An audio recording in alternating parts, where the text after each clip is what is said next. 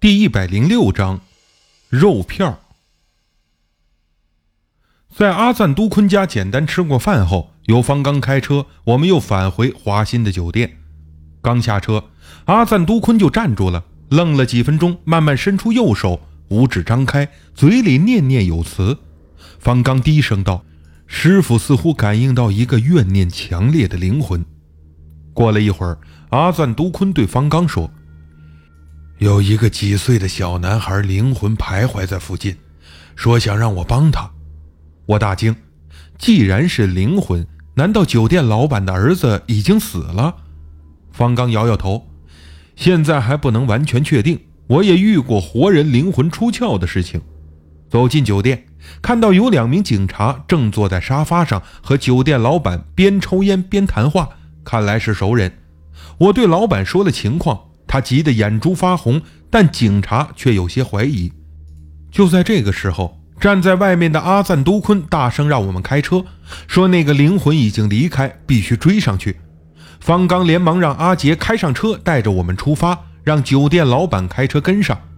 酒店老板夫妇和那两名半信半疑的警察开车在后面跟着，两辆汽车一前一后。阿赞都坤双眼紧闭，嘴里念着什么经咒。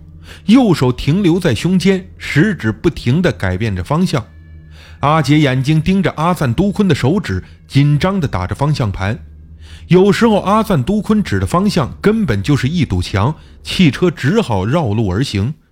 快要驶进华新火车站的时候，阿赞都坤用食指笔直地指向前方，那是火车站北侧的一片小树林。泰国的国土不大，又狭长，长途巴士网很发达。火车就没什么人乘坐，所以人流稀少。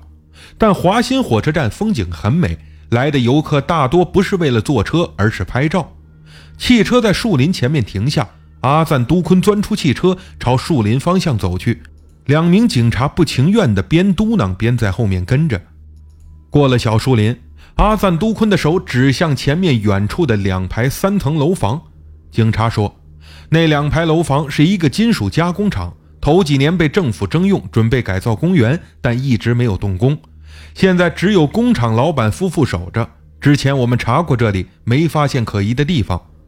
另外一名警察似乎想起什么，说前几天在这里检查的时候，记得那个工厂的老板就是光头，而他的老婆烫着大波浪的卷发。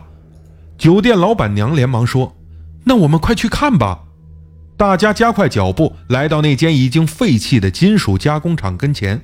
大铁门紧锁，敲了半天也没人开。后来阿杰从汽车后备箱里找出修理工具，把铁锁撬开，大家才进到厂房里。这里空无一人。警察说：“奇怪啊，前几天工厂老板夫妻还在，怎么现在没看到人？”大家跟着阿赞都坤的手指寻找，最后来到一堵砖墙面前，再也没路可走。酒店老板娘焦急地说：“这所有地方都查过了，可是什么也没有啊！”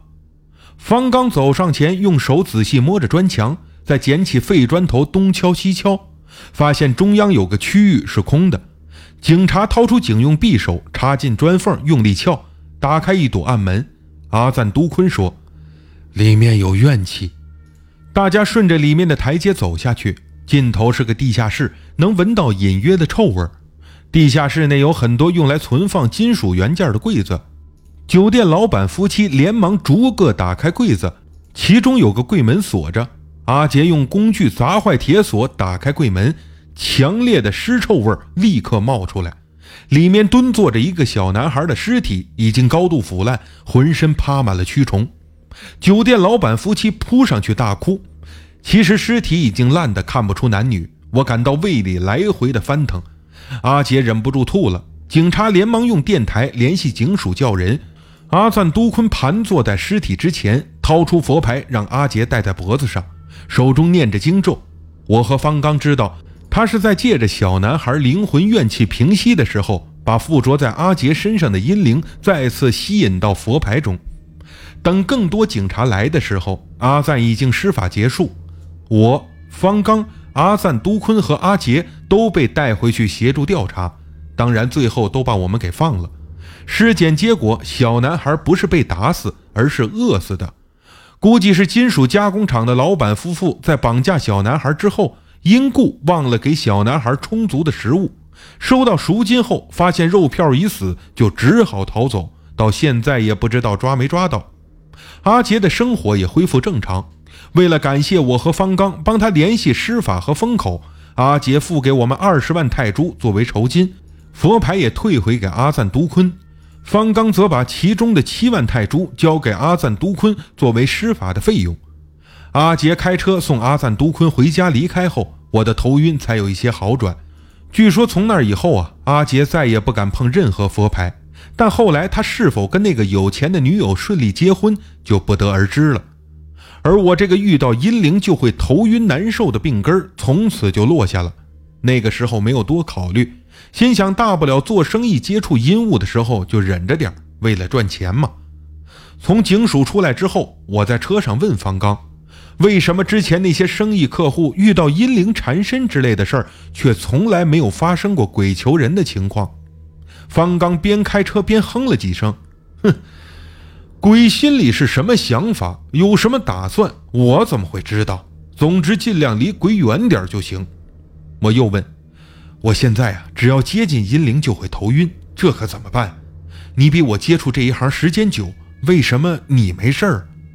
方刚笑了，个人有个人的缘法，有可能是我有佛牌护体吧？谁让你自己不请佛牌？你也没必要羡慕我，福损有的时候是发生在后世，而不是本世。当然，我可不怕来世做鬼还是当猪，只要这辈子过得舒服就行了。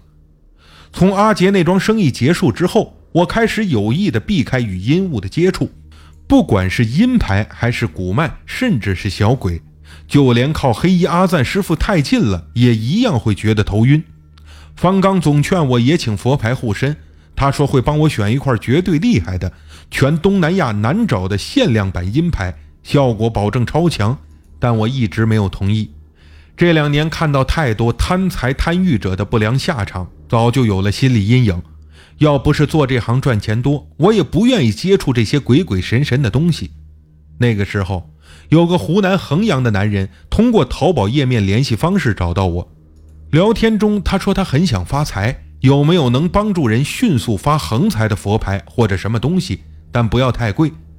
听这话就知道，肯定是那种既不想付出辛苦，又想赚大钱，但还不想付出的人。我很讨厌这类人，但看在钱的面子上，还得和他勉强聊下去。